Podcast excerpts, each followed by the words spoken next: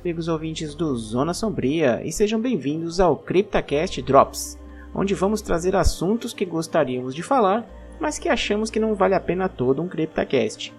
E o nosso contemplado, se podemos dizer assim, deste episódio é Invocação do Mal 3.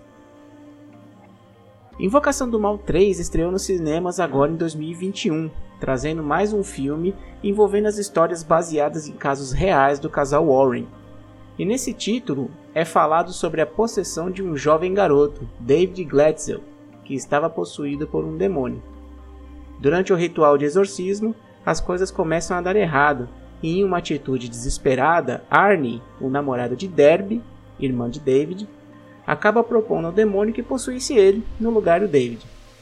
E é o que acontece. O demônio entra no corpo de Arnie e é aí que o plot do filme começa. Como o casal Warren estava envolvido desde a possessão de David, é claro que eles continuam apoiando a família Glatzel. Bom, não exatamente eles, né? O agregado.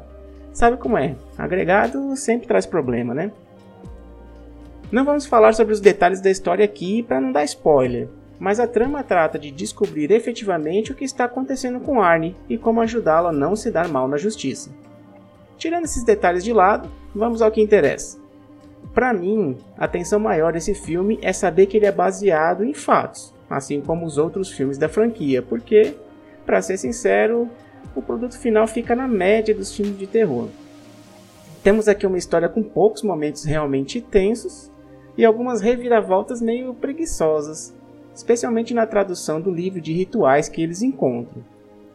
O final do filme também deixa bastante a desejar, com um óbvio, na minha opinião, né, furo de roteiro. No final das contas, temos uma história de amor e perseverança disfarçada com pequenos sustos e a magia do casal Warren.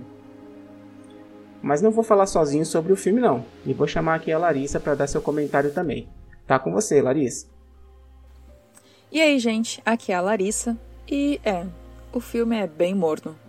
Não falo aqui com relação aos sustos, porque quem acompanha as minhas resenhas e quem, quem me conhece, né, sabe que meus gostos vão mais para filmes de suspense e terror psicológico, como A Bruxa, Boa Noite Mamãe, Babadook, Hereditário.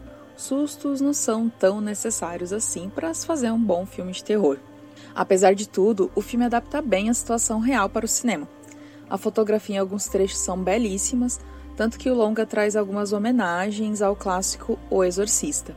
Principalmente no comecinho do filme, a fotografia é muito parecida com a que foi utilizada no, no filme clássico, né? A questão técnica, né? Os efeitos especiais, a fotografia, a, os cenários, a fidelidade com a época, né? É sempre muito bem feito em Invocação do Mal, a gente vê isso nos outros longas. Mas o que pegou para mim é que o filme é muito for dummies, muitas soluções que poderiam ter sido deixadas de lado, como comentamos no nosso CryptoCast 19, Never Explain Anything, há coisas que não precisam ser explicadas, né?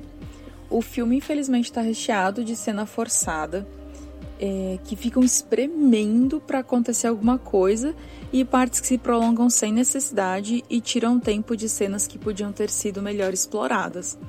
É, tem muita cena assim no filme que você sente que falta alguma coisa. E, e quando eu falo que falta alguma coisa, não é que falta explicação. É, podia ser melhor colocada aquela cena, podia ter sido melhor explorada. E tem cena que assim é, fica longo, longo, longo e não e não tem necessidade porque a gente já entendeu o que a cena quer passar. Então, como um todo, é um filme bem ok. Um, um tipo de filme que você assiste quando não tem muito o que fazer ou tá de saco cheio e não quer pensar muito. Bom, é isso. E eu vejo vocês no próximo CryptoCast Drops. É com você, Fernando. E é isso aí. Encerramos aqui o CryptoCast Drops. Veja o filme por sua conta e risco, hein? Muito obrigado a todos que nos acompanharam e ouviram até aqui. E não deixe de nos curtir no Facebook, em facebook.com.br Zona Sombria BR e também nosso grupo Zona Sombria, a Sociedade do Terror. Estamos também no Twitter e no Instagram como arroba Zona Sombria. Se você preferir os meios clássicos de comunicação, pode mandar um e-mail para criptacast.zonasombria.com.br. Visite também nossa página em zonasombria.com.br. Mais uma vez, muito obrigado pela audiência e até o próximo CryptoCast Drops. Até mais!